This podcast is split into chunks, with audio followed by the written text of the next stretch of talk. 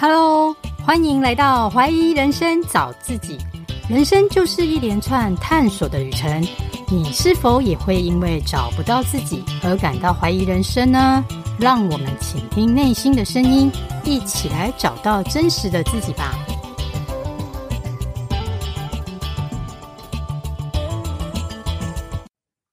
首先要很感谢大家今天来参与我的第二场线上读书会哈。那有一些是新朋友，所以我就还是先自我介绍一下。我是 Carol，目前在科技业担任业务部的后勤管理师。然后我有斜杠经营 Podcast，节目名称叫《怀疑人生找自己》。那我为什么会经营这个斜杠呢？最主要是因为两年多前疫情很严重的时候，也重创科技业，所以那时候呢，我就也因此啊失有失去工作，所以那时候让我觉得说，人生除了工作以外，不能没有热情，也不能也没有方向跟志业。还好后来我幸运的是在重返科技业，但是也从那时候才开始让我了解到，我们每一个人都必须培养我们的呃第二专长。呃，找到我们的第二人生曲线哈，所以我才经营了 Podcast。但是这一路上呢，我也是从先从经营电商，再到呃美食部落格，再经营 Podcast，这一路都是在选择呃放弃、坚持中摇摆不定。我相信每一个人在找热情的事业都会是这样子的哈。那所以我现在经营 Podcast 也大概十一个多月了。我在今年也就是加了读书会这样的一个元素。就是希望我的 podcast 能有跟听众有多一点的互动，然后多一些些呃的成长跟不同的挑战，所以才加了加了读书会这样子的一个成分，希望能跟大家一起做交流。那以上就是我简单的自我介绍。我现在呃今天的主题啊，就是分享《心态致胜》这本书嘛，那我们就正式开始来导读。我为什么选择《心态致胜》这本书？其实这本书啊，不是一本新书哦，它也算是一个经典好书。那我买的时候大概是一年半前，已经是再版了。那我为什么选《心态致胜》？就是如同我刚刚前面介绍的，我觉得我们人的一生中都在做选择、放弃、坚持等等，那完全取决于都是在于你的心态、你的 mindset。所以，我们做任何的事，只要心态。能呃正确够坚持，才有办法坚持下去。那这本书也带给我许多的启发。首先，先来介绍一下这个作者，他是卡罗杜维克 （Carol），就跟我名字一样。呃，他是美国史丹佛大学的呃行为心理学教授，所以他做了非常多的研究，也做了很多的呃学术报告，发现人啊会有大致上可以分为两种心态啊。我们一开始先来。测验一下，我们算是什么样的心态呢？这边有几个，有我列了大概四个题目哦。第一个就是智力是一个人的基本数值，无法有多大的改变，你同意吗？第二个是你能够学习新知，但实际上无法改变你的智力水准，你觉得同意吗？第三个，你是某种性格和特质的人，就很难改变。你再想想，同不同意呢？第四个，你能够用不同的方法做事，但关于你本人的重要特质是无法真正改变。上面这四个呃小测验呢，如果你都是倾向于同意，也就是你认为呃天赋或特质是无法改变的，那就是比较偏定型心态。但是如果你认认为上面这些测试呢，你站在不同意的这个立场，你认为都是可以经过后天的努力来做调整与成长的，你就会是比较偏成长型的心态哦。但是也不用紧张啦，因为在这个书中，他告诉我们，不论你是定型心态或者是成长心态，其实都会随时在改变。也意思就是说，可能你对于某一件事情的看法或环境。或呃人事地物的不一样，对于这件事情看法跟心态都会有所改变，所以这个都不是定型的，也可以靠后天的学习跟努力来做调整的哦。那我们现在呃再来看看定型心态跟成长心态的区分哦。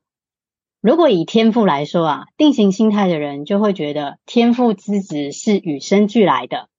他会觉得自己的素质很难改变，比如常常就会说啊，我就是笨啊，可能就很难改变。但是成长心态的人，他会觉得靠后天的培养与努力是可以成长与进步的哦。那我举我自己的例子，其实我经营 Podcast 在十一个多月以来，我并不是算有天赋的。我在经营 Podcast 的这个口说的平台之前，我从未参与过一场演讲，也没有公开的演讲过。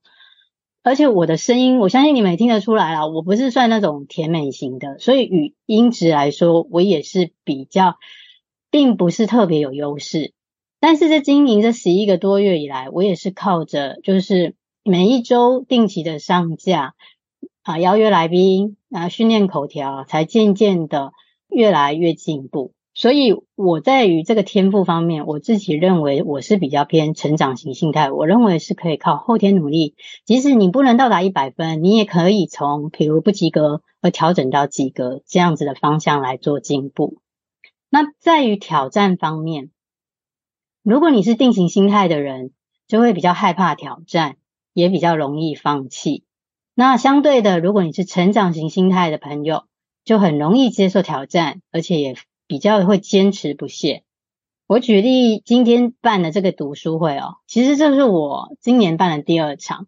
那在这个之前，就如同我刚刚说的，其实我在工作的领域也蛮长了，十几二十年，工作一直很忙，所以我在经营 Podcast 之前，我很少看书，真的是一年看不了一本。那我我我，所以对于我而言，来办读书会对我是很大的挑战。甚至现甚至于现场的一些朋友，可能他们读书会经验都比我还来的丰富。但是我会挑战这个读书会，就是我想要加入不同的元素，然后看看自己还有没有其他的可能性。即使失败，对于来我来讲，其实是没有太大的伤害。所以这个就是我对于挑战的看法。我也是比较偏成长型心态。那再来，我们看批评，每个人都会害怕批评。定型心态的朋友会比较忽略有益的批评，也会害怕失败。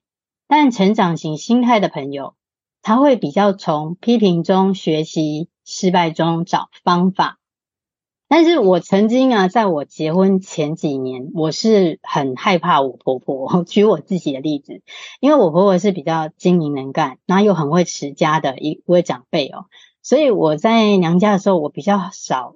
真的下厨煮过好吃的料理，所以我刚嫁进来的时候，我是很被我婆婆 就会觉得有点疲劳轰炸。她的批评我会害怕，因为她会很精确告诉我这个东西要切丝、要切块几公分、要摆盘等等等等要做优化。可是我发觉我在这方面我比较害怕她批评，所以那时候我是有一点逃避。我觉得我很难精益求精，一顿菜都煮好几个小时。可是渐渐的也孩子长大了。我就会觉得时间比较从容，比较不会蜡烛两头烧的时候，我会从中发现，其实他的批评是对的。呃，我婆婆她教我我蛮多料理，是我以前在娘家我从来没有做过的，所以我发觉其实别人的批评一开始你可能很难接受，但是如果你虚心向学，你就会发觉。他们的批评的确带给我们一些成长，要从失败中找到方法。那即使呢，现在我煮的料理啊，也没有特别说好吃哦，不过也是已经能入口了，就是总会精进的。这也是提供给大家做一个参考。那再下一个就是他人成功，你是如何看待的呢？定型心态的朋友会认为别人的成功会带来威胁，也会产生嫉妒哦。那成长型心态的朋友，会从别人的成功中学到启发，并呃启发的方法，也愿意合作。其实这一个我也蛮有感的，因为像我们在经营 Podcast 或者是自媒体的朋友们啊。我觉得你说不会嫉妒别人，这真的很很 不不太可能。你看着别人的成长，别人的按赞数啦，别人的点阅率啊，都比你来得高，然后你一直默默无名，你难免会心生呃嫉妒啦，然后就会觉得自己没有成长，也会呃自己也会自己会有心态低落的时候。可是我觉得，我越去改变这样子的心态，调整成成长心态，就是从别人成功的案例去看到他为什么成功，他为什么可以吸引人来与愿意与他合作，然后为什么他的节目的的质量很好，我觉得我也会渐渐去优化我自己在访谈来宾的口条，或者是合作的伙伴，进而找到了也愿意跟我合作的朋友，甚至为我后来后期啊带来一点商机。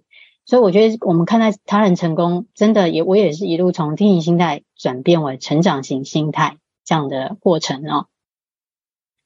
再来是自我接纳，其实定型心态跟成长型心态的差别就是。定型心态，它也会隐藏缺点，他只想呈现完美的一面给对方哦。这也可以应用在说情侣或夫妻的关系，甚至人际关系哈。怎么说呢？比如我们在婚前，我们可能都会多少隐藏一些缺点，不想让对方知道。但真正结婚了呢，对方可能。生气了都会调侃你说：“啊，原来你没有那么勤劳，原来你没有那么呃 等等等巴拉巴拉的优点。其实每个人多少都会，但我觉得隐藏小缺点倒还好。但是如果你是你是隐藏了完全不是被对方接受的缺点，即便以后相处啊，都可能会被发现，进而会危害到自己跟对方的信任。所以成长型心态的朋友，就是比较会接受彼此的缺点。他们现在看待伴侣啊。”认为互相学习可以使彼此更好，不需要呈现自己最完美的一面。所以总归而言，定型心态跟成长型心态，他们的脑里脑子呢，在想的就是不一样。定型心态的朋友，他都会怕错；然后成长型心态的朋友呢，他脑子里只会怕他不够认真。呃，而不是怕犯错，他们常常也在失败中学习成长。这就是这两种心态最大的差别哦。好，那我们来探讨一下，为什么我们会有定型心态的想法出现呢？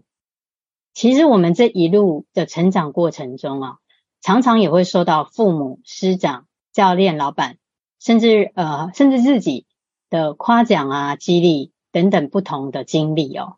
可是你不要小看这一些夸奖、激励的方式。如果你长期接受到的是比较不正确的方式，就会影响自己产生定型心态哦。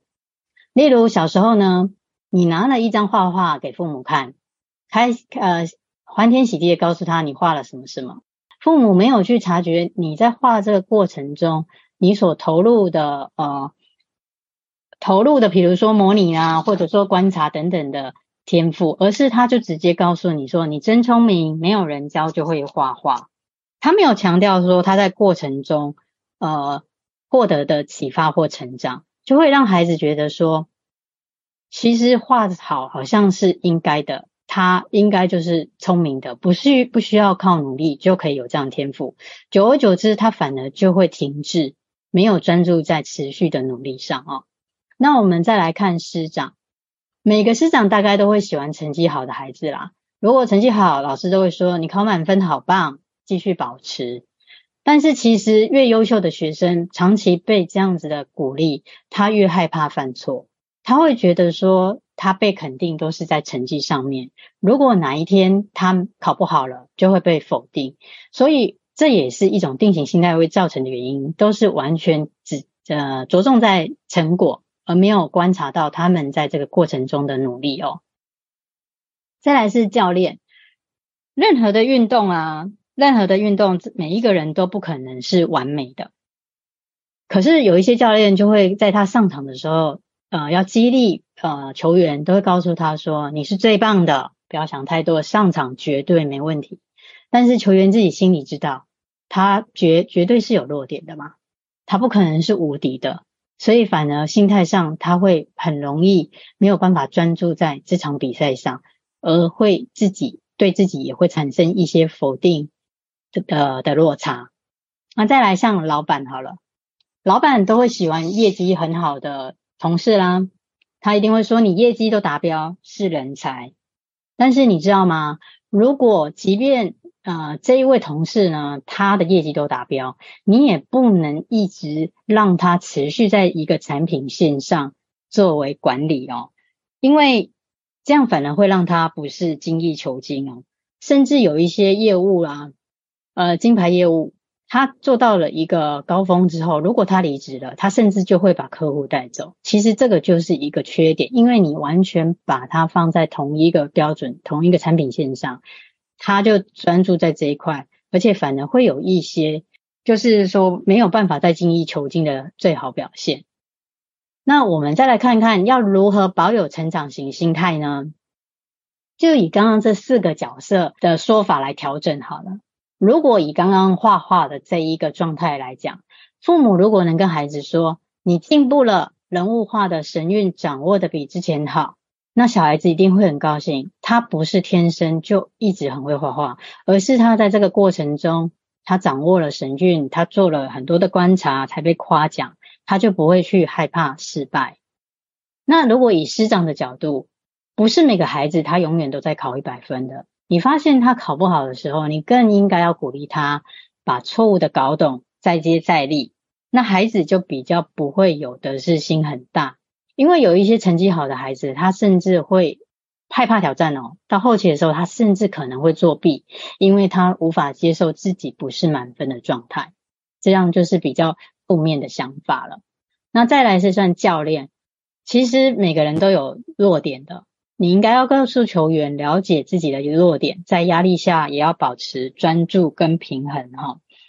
因为你要会攻，也要会守，也要会防嘛，所以我们不可能都一直是完美的。那再来就是老板，其实比较聪明的老板不会一直夸奖，呃，业绩达到很好的同事，他反而会鼓励轮调单位、多元学习、提升竞争力。这对于员工、对于老板都是好的啊，因为其实他在一个位置久了之后，他真的就是比较会没有办法再突破了。而且，而且说实在的，有一些员工也会拿翘，甚至会有一些会跟厂商啊收回扣等等的一些弊端，也就是因为他已经被呃绑在高峰了，他就比较没有办法持续在精进在别的。地方提升竞争力，所以这边我们才提出这样的观点，告诉你，如果想要成长型心态，我们的想法必须做要这样子的转换，来跟大家分享哦。那书中啊，因为这本书是国外的书嘛，所以他举举了很多很多呃国外的例子，国外的有名的人士啊，或者是团体，但是都可能不是我们台湾的朋友们所比较知道的。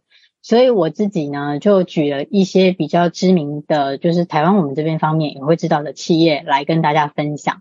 首先就是呃柯达，那柯达也很有名嘛，大家都知道，因为他在一八八八年的时候就发明了世界上的第一台胶卷相机哦。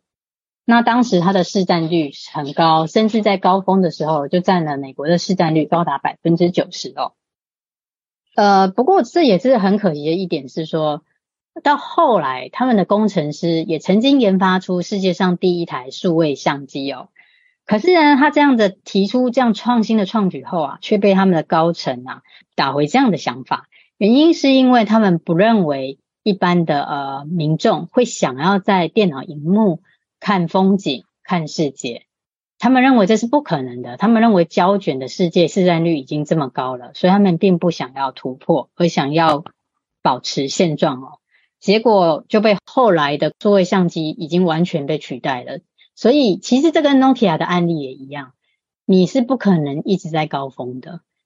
没有最好，只有更好。如果你没有精益求精，任何人的点子都会打破你原先的想法哦。所以这就是一个很知名的企业案例来跟大家做分享。这也就是说，你不能一直保有定型的心态，只追求现在的完美，而要有成长的心态来做更创新的呃发想。那我这边也举一个我们知名的奥运羽球金牌选手李阳哦。我为什么特别举李阳呢？因为李阳是有别于很多的运动选手，许多的运动选手在早期很小的时候就已经会容易被看见，但是。李阳，呃，他却是一个大器晚成的最佳典范，因为他在小学的时候啊，甚至也没有上场的机会哦。他花了足足八年的时间，才从乙组晋升到甲组。那他，他其实在这个体育的这条路上走得还蛮辛苦的，直到到高三的时候，他又受伤，在选填志愿的时候，他想要选体育系。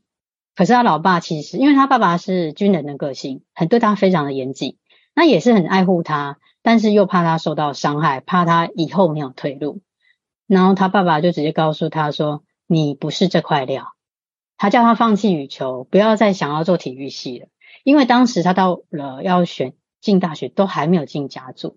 然后李阳当然很伤心，他当天呐、啊、就哭，呃，哭得稀里哗啦。其实他爸爸是要激励他啦，是想要告诉他说：“你真的确定你还要再走羽球的路吗？”但是也因为他在之前都没有呃出色的成绩，所以他后来在大学的时候，他是去选了台北的商业技术学院。但是他在这个就学的期间，他仍然没有放弃，一直在精进的做羽球的挑战哈。所以后来他在大学的时候，跟他一位朋友参加了青少年国手选拔，进而拿下了冠军。从那一刻开始，他才从乙组晋升到甲组，也就是足足花了八年的时间哦。最后呢，他在二零二零二零年的时候，东京奥运羽球。男子双打金牌的时候，他就拿下了金牌了。当时是与王麒麟，呃，就是所谓的羚羊配，成功的拿下金牌。他才之后展开了他羽球的比较顺遂的生涯。后来他也出了一本书啦，叫《梦想前场李阳》。梦想前场，因为他就是在羽球的前场，所以他书中有提到，正因为我普通，所以才更努力去做想做的事。球没落地，绝不放弃。所以李阳是非常典型的，呃，就是他一直非常是成长型心态。你说他要有天赋，其实他的天赋还真的没有很很丰盛。他也是到后期完全的是靠自己个人的毅力与坚持才夺下金牌的。那再来是分享我们家自己小孩子的小故事哦。因为读了这本书，我也有呃有一点感慨。就是有一天呢、我老大下课了，然后我老大现在已经啊、高二了，他回来他就贼贼的告诉我说：“妈妈，老师说儿子的智商完全遗传自母亲。”我就跟他说：“不可能吧，老师不可能这么说吧。”然后他就笑笑的。其实我知道他为什么要这样告诉我，他的意思呢，就是想说，如果他考不好，我不能一直念他。因为他的智商是遗传自我，他是想要表达这样。那我其实后来我自己有在反思哦，我也不怪他，因为我觉得我儿子啊，他这一路以来他的成长学习是比较茫然的。嗯、怎么说呢？因为因为他在国小、呃国中的时候啊，成绩都还不错。那对于他的要求，我们就感觉好像他考好是正常的，是应该的。那那时候工作也很忙啊，所以我觉得老大他比较缺乏的是一个学习动机，而，完全真的就是比较分数导向，所以对他来讲，他会有一些觉得人生的道路他也是迷惘的。所以直到他高中的时候，他就开始觉得好累了，心累，想比较会想要放弃。比较这个定型的心态的孩子，他就会比较在后期会比较容易发现，因为他没有找他的方向。所以我觉得这个都是需要父母一起陪伴来跟他做调整的。那反观我的老二呢，他是跟哥哥完全不一样，他是比较偏成长型心态的。他会认为大脑就像肌肉，锻炼会使他变强壮。不过我要坦白说的是哦，其实我老大跟老二的差别为什么会这样呢？因为我老二在小学四年级的时候啊，就遇到了一个很不被他理解的老师，就是一个真的蛮不理解他的老师，因为他觉得我老二很不专心，然后意见很多，有时候会钻牛牛角尖，跟别的孩子会有冲突，所以他请我带他去看医生。那其实讲真的，那时候蛮辛苦啦，因为这个时代跟以前不一样，以前都只会觉得说他是好动爱玩，可是后来我老二呢，就是被医生呃贴上一个标签，就是鉴定他是 ADHD，就是算呃专注力不集中症。其实当时在四年级的时候，我我觉得也蛮辛苦，他辛苦我也很辛苦，因为我一直也觉得为什么会。变这样子呢？那我一直希望他能融入班上，所以我那时候跟他整年都在冲突。一下课，我就是教他功课，要他专注，然后等等等等，他完全没办法接受。他四年级整年度下课就是在跟我吵架，就是因为他觉得我一直想要拿着框架来框他。后来我们在这个治疗的过程中，也因为有透过一些医生的咨询。让我们突破了这一个障碍。我是直到五年级，后来一年的时间呢，五六年级的时候，孩子就比较导正了。也也是因为后来五年级换了一个很好的老师，他把我二儿子晨晨哦，是跟一般的孩子来做一样的看待。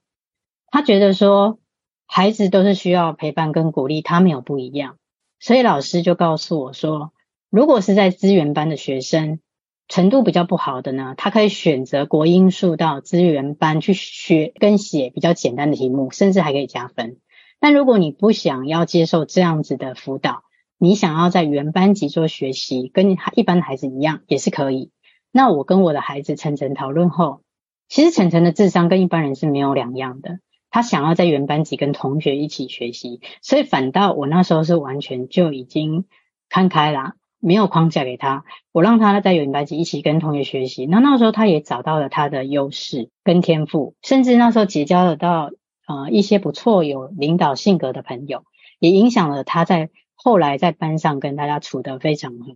所以后来到五六年级，就整个我跟他关系就越来越好，就像朋友一样，我们就没有再针锋相对。最主要也是我，我也调整了，因为我对他的要求没有任何框架，只要他愿意成长，啊、愿意学习，我都很开心。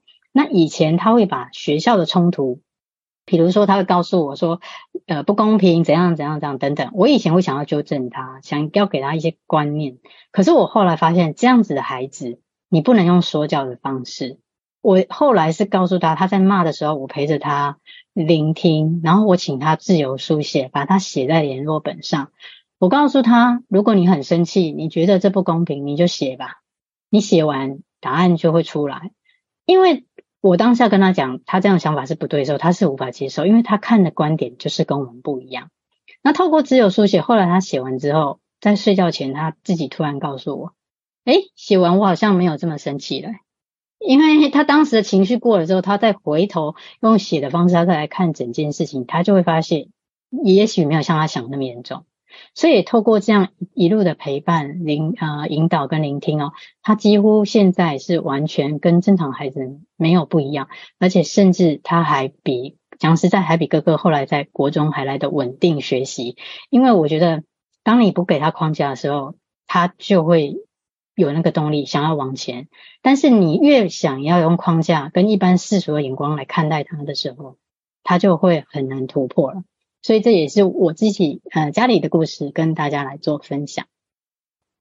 再来我自己分享我自己的体悟啊，我这边有一个小故事，认识我的朋友啊可能会觉得我这个是老生常谈的故事哦，因为这个故事呢是我自己二十年前啊、去南非游学一个人旅游的经验。那我为什么特别提出来讲？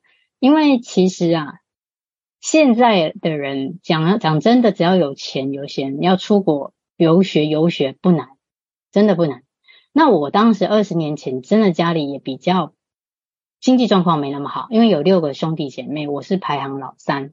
那那时候我就学都是靠半工半读，好不容易大学毕业存了十万块。我看同学不是留学就游学。我是甚至连出国的经验都少少之又少，但是我又很想要去啊、long stay，就是类似游学。可是我告诉我自己，我才十万块，我能去哪里呀？我同学都花了上百万，那我不求多不求远，我只想把十万块发挥到最大的效益。那那一年呢，我就自己没有找代办中心，我直接在上网哦，Google 找了很多的资料。我就在想，十万块能带我去游学的到底有哪里啊？其实我第一个选择的是爱尔兰，但是因为当年是 SARS，爱尔兰拒绝我入学了。后来我没有放弃，我自己又找了这个照片，都是在南非拍的。我又到了南非，你们可能会觉得，诶，非洲能学什么？其实非洲有很多的外来移民，我的寄宿家庭也都是澳洲的啊、白人移民，他们对我非常的好，教我很多。那这些照片呢？都是也到了当地遇到一些学生，然后一起大家共学、共同旅游，带给我很多呃很多的成长。所以每当我遇到挫折的时候，我就会又再回来看我自己的故事。因为如果你是卡在定型心态，你会觉得你英文不够好，你会觉得你没钱，你真的就走不出去。但如果你的渴望大于你的限制，你就会是成长型心态的哦。我觉得啊，人家说好汉不提当年勇，很多人都会觉得啊，不要提。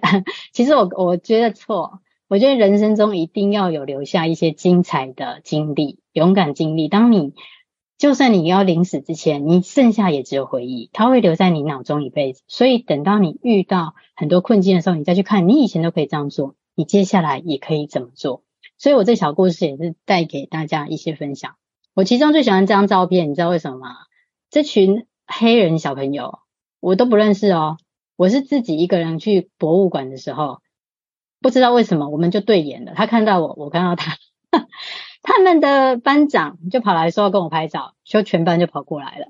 就这样，我觉得有时候去旅游很奇怪，会带给你一同，就感觉会有一种心灵的契合。不，有时候不太是需要言语的啦。而且我讲真，我英语也没有很好。因为我以前在专科以前，我是念资管，我是直接到后来念二技大学的时候，我才又转应用外语系。所以其实这一路很多我都是靠自学才走到现在。那也是跟大家分享我的故事。所以我只是想要表达，定型心态跟成长型心态都可以做突破跟改改变的哦。好，那我们来接下来就是要分享成长型心态到底要怎么打造呢？其实这本书上面没有写的像我这样五个步骤啦，大致上也是差不多，只是我融合我自己的一些想法，所以我调整成这样跟大家做分享。首先就是要有动机跟信念，了解为何而做，并相信自己。其实我觉得这蛮重要的。我举我现在经营 Podcast 的过程哈，我一开始就是觉得我没有才能，我没有热情，我没有嗜好，我到底能做什么？但是我常常听 podcast，我常常听别人的节目，我都会受到感动与启发，所以我也想要透过访谈来宾，或者是我自己的阅读来做分享。我相信我也可以做到我想要的那个感觉，所以这个就是动机跟信念。而且你真的要相信自己。一开始我也就是如同我刚刚讲的，我的口条并没有很好，我声音并没有特别好听，我也没有什么录音设备高级的器材。但是只要你开始去研究，它就会启动了，启动了到第二阶段，你必须觉察与呃与接受。怎么说呢？其实每个人都会有不完美的时候，你必须觉察自己的不足，接受自己的一切。因为你越跟别人比较，越看别人的好，你就会裹足不前。但是你察觉这些之后，你会一直在做调整。那所以到第三点的时候，你会专注聚焦，你就不会再去跟别人比较，你会专注在自己的目标，并倾听心声。我当时在经营节目的时候，我初期也是大部分找一些素人朋友来做分享。可是我节目要做突破，我我必须有一些流量的时候，我就会自己啊，也可以说厚着脸皮啊，去找一些像瓦基啊，呃，就这些比较有流量的来宾来帮我的节目做加持。但是你要去邀约来宾，其实都没有那么容易啊，你都必须。很坦诚的跟他做分享，跟他做分析，跟他提案，他们才会被你感动。所以我觉得一路上你专注聚焦之后，很多贵人就会愿意来帮你。但是你知道，做任何事不会是一直顺遂的，你起起伏伏又会想要放弃。这时候你遇到挫折的时候，要释怀并转念。我经营了到现在十一个多月，讲真的，我到后期啊。嗯，后期一个月我才有真的开始变现，而且是靠朋友啊帮忙提供的商机哦。那你想想看，如果我今天没有正职，我也不可能嘛。我遇到挫折，我可能就要放弃了，都快饿死了，怎么可能还去做 Podcast？所以我很感念我有正职，坚持我的这一份理想在做加持哦。那但是我遇到挫折，我到底要不要放弃呢？其实我觉得要转念呢，因为我们不能一直老是把呃心态跟目光。放在变现，你要去看看你这成长过程中你成长了多少，这些点点滴滴都是养分。而且，当你心胸越开阔的时候，越转念的时候，贵人自然自然就会来哦。这个是我真的亲身体悟到的。所以有一句话说，呃，就是当你渴望一件事啊，全世界都会联合起来帮你。就是《牧羊少年奇幻之旅》的这个经典金句，我也是觉得我很有感，想在这边跟大家做分享。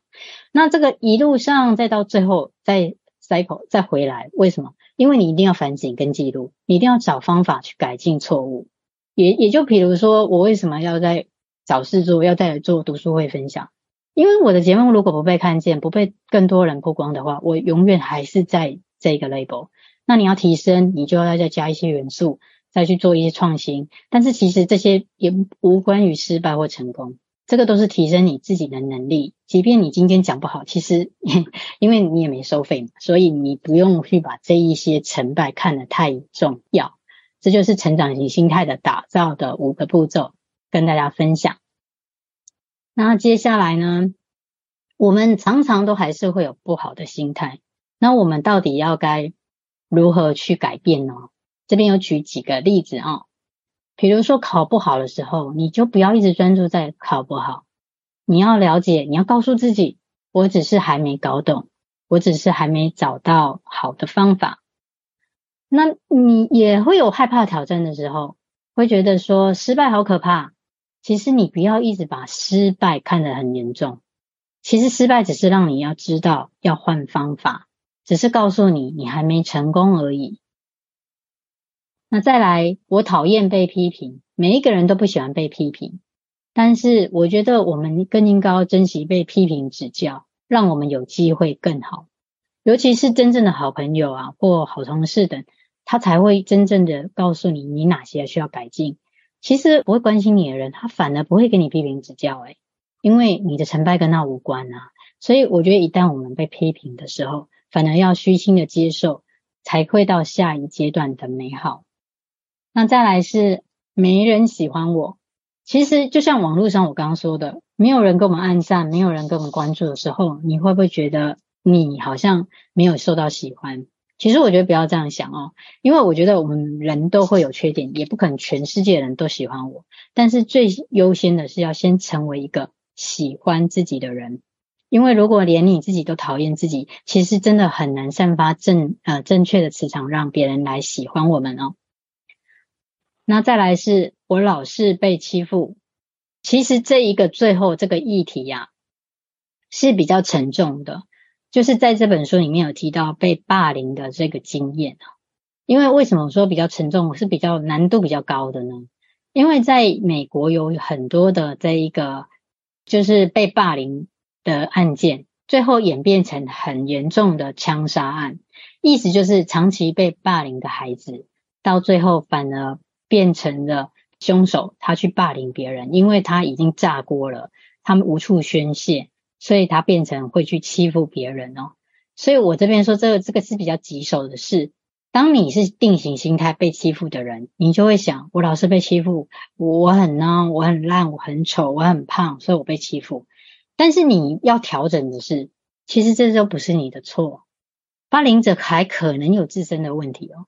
所以，我这难度非常高，是他不但要调整成自己成长心态，了解自己不是他的错，他本身的错，还要去体体会到，也许霸凌者也曾经有他自己的问题，所以很难嘛。你在被欺负的时候，你还有可能设身处地为对方想吗？这很难的题目。但是原因是社会的这个结构，其实不只是被霸凌或霸凌者的问题跟呃跟心态需要调整，甚至于是师长。父母还有身边的朋友都一起需要来调整跟学习这样的课题。我我甚至认为在学校应该要增加这样的科目呢？为什么？因为甚至有一些孩子看到有人被霸凌，他也不敢伸出援手，他还害怕他有可能会成为下一个，甚至连父母跟老师都有可能哦。所以这个议题我为什么说比较沉重？如果要调整到成长心态，不是只是被霸凌者的问题，甚至周边的人都需要一起来学习跟成长的。那就是书中有提到的案例，也来跟大家一起做分享。那也也差不多到尾声啊。这本书里面呢，其实金句是很多是比较呃冗长的案例。那我自己挑了我蛮喜欢的三个金句哦。名人的金句是我认为跟成长心态、跟心态致胜这本书最贴切有关的哦。爱因斯坦曾经说过，并不是我很聪明，而只是我和问题相处的比较久一点。所以可见啊，每一个人不是说他多聪明，而是他一直在解决问题。如果你有解决问题的能力呢，你就能会越来越厉害，这是一定的道理哦。那爱迪生也说过。天才是一趴的天分加上九十九 percent 的努力，因为其实爱迪生的世界里，他没有失败这两个字，他认为他只是发现了不会成功的方法。这点真的也很值得我们学习哦。因为爱迪生，我们都知道他，呃，光发明灯泡都是可能失败了上千次了。那伊隆马斯克，也就是特斯拉的 CEO 哦，他也说，失败很正常。如果没有经历失败，表示你还不够创新。所以你看这些成功人士看待的失败根本不是失败，他反而觉得成功才是偶然的，失败却是这一路的必经过程。如果我们没有经历失败，又何尝来说创新呢？我今天讲的节录的重点就是这样了。也谢谢大家今天的参与哦。在请大家也来做分享跟交流之前啊，就是先给我自己打个广告嘛，因为我今天想要分享这个读书会，除了跟大家一起。呃，成长以外，那也是想要曝光我自己的节目啦。我自己的 podcast 有在 YouTube 也有把它导过去，就是希望也增加一点流量。如果方便的呢，也帮我就是分享啦、订阅啦。那我在 IG 上也有，也因为有主页的关系，我也没有用我个人的 IG 哦。这边也是我自己在另外开的一个怀疑人生找自己的 podcast IG，就是有机会的朋友也来帮我，就是多多关注喽。那我这边有成立一个 LINE 群，其实也就是我定期节目的分享啦。就是说，如果大家将来有一些需呃有一些需要呃可以大家互相交流的，大家都可以在 LINE 群跟我们做一些分享与交流。那不知道说今天的节目呃今天这个活动对大家有没有帮助或启发？其实我觉得不要只有听我说啊，我觉得心态致胜讲的虽然是呃大道至简。但是要实践其实真的不容易，所以如果说线上的朋友们有想要分享自己切身的经验，或者你现在有处于什么样的困境而无法调整心态的，都很欢迎大家一起来做呃分享，这样 OK 吗？有没有人想要开？可以直接开麦来做分享。那我先停止分享画面哦。那我来分享好，好，谢谢 Jenny。好，哦哦，大家好，我叫 Jenny 哦。然后，哎，谢谢 Carol 今天分享的这一本书。那我自己很有感觉，就是呃，我先自我介绍一下，我叫 Jenny。然后我去年就是呃，我要讲这个案例跟心态致胜。我自己觉得蛮相关的，就是因为我刚好是去年我是从事电子业嘛，然后我去年是自己有计划性的就是要离职，然后规划我自己的超就是投资理财做交易之路就对了，这是我已经规划好的，然后所以我自己觉得我规划好，可能我就信心满满，所以我就离职了。然后我离职，当然都是抱着很大的心心愿嘛，就是一定会一直赚钱啊。可是一定是过程没有那么顺，所以当我可能去年刚离职的时候，刚开始做交易的时候，就是遇到一些瓶颈，在没赚钱的时候是很现实的嘛，因为我做交易这行就是有时候就是要看有没有赚钱，然后家人就是有时候会变给我压力，有时候一直问我说。哎，今天有没有赚钱啊？哎，你们学校教的这个方法有没有用啊？之类的。然后我就觉得说，哦，好辛苦哦，怎么跟我想象不一样？感觉我我怎么每天都在追着钱跑？因为我以前的工作其实福利是超好的，我可是可以做到退休的那一种。因为我已经做了二十二十年，已经可以退休了。然后我后来就在想说，那哎，怎么会变成我原本信心满满，然后后来走走了这一行，反而遇到瓶颈？然后反而家人就说，就是说一些酸我的话，说啊，你把自己的路走窄啦，以前公司那么好之类的。然后我真的就是那时候就开始有负能量了，很很重，导致我交易做不好。然后每天其实真的就没再赚钱了。然后那时候就在想，我就很紧张，因为毕竟我已经离职了，所以我那时候就在想说，诶，就是。怎么会是这样？就是当然，其实我有在心态也有在调整，就是一一直只一直去调整。可是当你的身边的环境一直给你负能量的时候，其实是会盖过你的那个那个心态的。你那时候是就想要否定，就不想要再变成长型，那可能又又想要回头路，想那我回去工作好了。可是我自己也有在分析说啊，我就是不喜欢那个工作，那我又回头，那我不是自己又等于说又走回头路嘛。那就在那时候，我在一直想的时候，刚好又遇到我们教我们的交易的老师，他刚好就是知道我们都是要当职业的，所以他那时候就有规定我们说，诶，就是看我们有一些同学有没有就是踏入职业的，他会成立另外一个社团。可是他的要求就是说，诶，每天我们呃每周我们要写一些跟交易有关的一些分享文也好，或者是说研究。报告之类的，那那时候我就想说啊，诶，有有人栽培，那很好啊。那所以我就我就自己自愿说，我我想加入，因为他只筛选五十个人，然后我就加入。然后那时候我又有信心，我就想啊，那我我那时候自己就觉得，诶，我我好像又又得到一些，呃，不是固定型心态，我其实好像我我有感觉，我又变成长型心态。我刚开始就是我们的老师叫我们每每周要缴报告的时候，我那时候因为可能有点忙着想赚钱，所以我那时候的心思都会觉得说，哦，都已经每天都想赚钱了，然后还要写报告。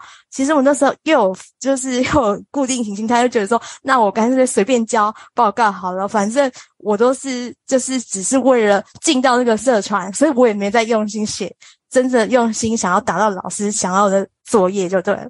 然后呢，可是这样一天，我觉得老师都看得出来。然后难怪，然后我也会跟同学比较，为什么会就是赚比较多的钱？他们分享的文都其实还是真的，嗯，蛮有感觉的。那我自己就自己在检讨说，诶，我我我好像不行哦，因为我原本是自己，我就回到我自己的初衷，是想说我当初选了这个职业，就是代表我想要做好交易。那我的心态既然就是要选择这条路，那我就就是要变成成长型的心态，就是要一直去去行动也好，或转，因为有时候转念可能一直在想，有时候没有帮办法帮忙的时候，有时候真的是外界有时候会给你一些提点的时候，我觉得我至少是会去把握一些机会，然后后来我就。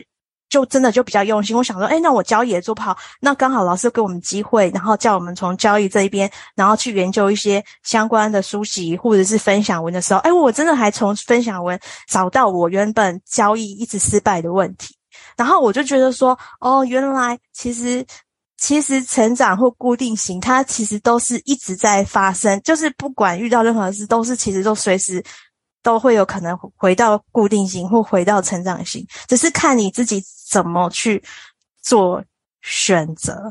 然后我我就会变成我，因为我真的很想要当职业操盘，就是职业的交易员，所以我就。真的很投入，诶，我发现好像绩效就改善，因为我从我写的文章，然后我是透过我学的方法，然后学以致用。后来有一天，我们老师就夸我说：“诶，这一篇是你有史以来写过最好的。”然后他还认可我的时候，我还蛮感动的。然后我绩效真的好像还变好，就是是潜移默化的。所以我自己觉得，反正就是其实成长型、固固定型，这只是个名词，可是其实就是在。行为习惯的改变啊，类似这样子。对，谢谢谢谢君妮的分享，我觉得你分享的很好，而且我觉得你遇到一个很不错的老师哦。因为坦白讲，投资理财啊，它不能只足。呃，虽然我也没什么投资理财，可是我之前有看一些频道有分享过，就连查理蒙格或者是股神巴菲特，他们都常常每天都要阅读。那为什么呢？因为投资理财不是只有在数字的追求。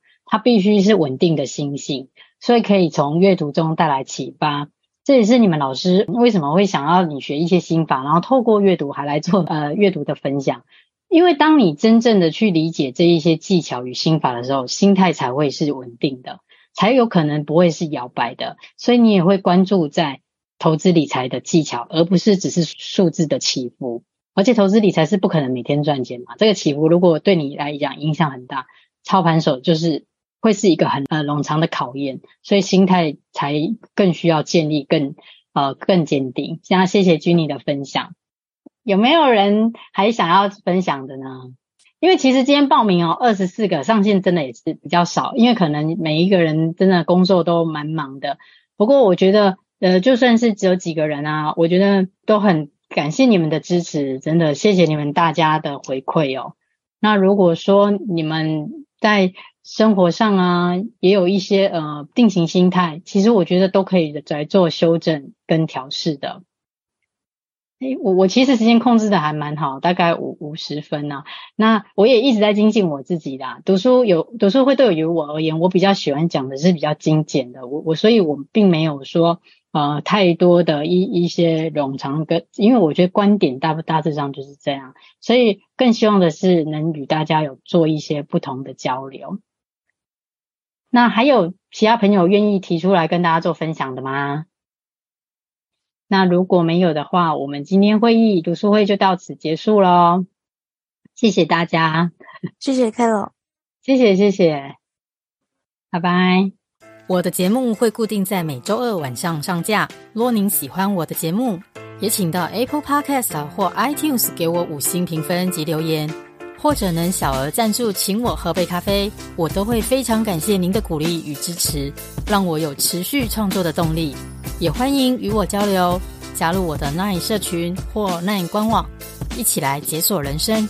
相关资讯请看节目资讯栏。谢谢收听，我们下周见喽。